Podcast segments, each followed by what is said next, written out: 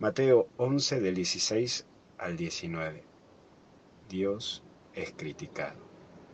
Por un lado, vamos a ver esta generación, cómo comienza el Evangelio. Como diría un pensador, Daniel Goleman, no permitas que el ruido de las opiniones ajenas silencie en tu voz interior.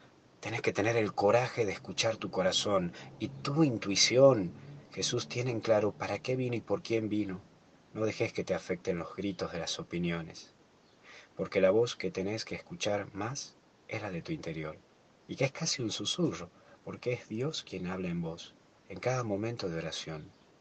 Esa voz de Dios que aparece en tu interior fortalece tu corazón y no dejes de escucharlo, porque el corazón sabe escuchar y te dice lo que sabes mirar. Acuérdate lo del principito, solo se ve bien con el corazón, lo esencial es invisible a los ojos. Vamos, a no decaer por comentarios que quieren destruirte.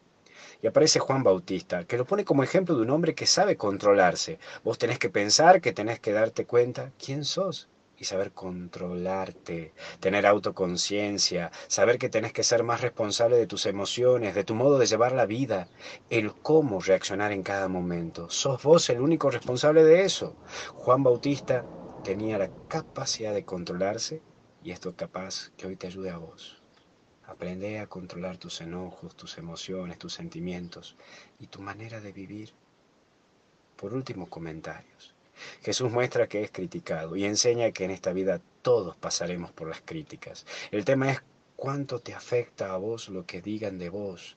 No podés estar haciendo todo para quedar bien con todos, porque la gente siempre te va a criticar. Vos tenés que quedarte en tratar de hacer de la mejor manera las cosas que haces en tu vida. Tratar de llevar a Dios en todo lo que haces. A mí antes te reconozco que me afectaba mucho lo que la gente hablaba de mí. Hasta me dolía cuando me enteraba de sacerdotes incluso que me criticaban o que criticaban. Pero cuando veo la obra de Dios en uno, me calmo. Me recuerdo que Dios elige elementos inútiles para mostrar su amor. Así que no te me bajones. Cuando la gente te critique, al contrario, sigue adelante, lleva a Dios en tu corazón. Jesús también fue criticado, pero te muestra con esto que nunca vas a contentar a la gente. Menos a los mismos creyentes y religiosos. Imagínate, si a mí también la mayor cantidad de los que me pueden haber criticado o criticar, y a vos también debe ser gente que va a misa todos los días y también se golpea el pecho, en fin. Así que no me bajes, ánimo que Dios está con vos. Y no bajemos los brazos porque Dios está siempre con vos y conmigo. Hasta el cielo no paramos. Ahí le mando un saludo al gordo verde, que es el, autor de Hasta el cielo no paramos y que Dios siempre lo bendiga por tanto bien que hace a la iglesia. Te bendiga Dios en el nombre del Padre, Hijo y Espíritu Santo.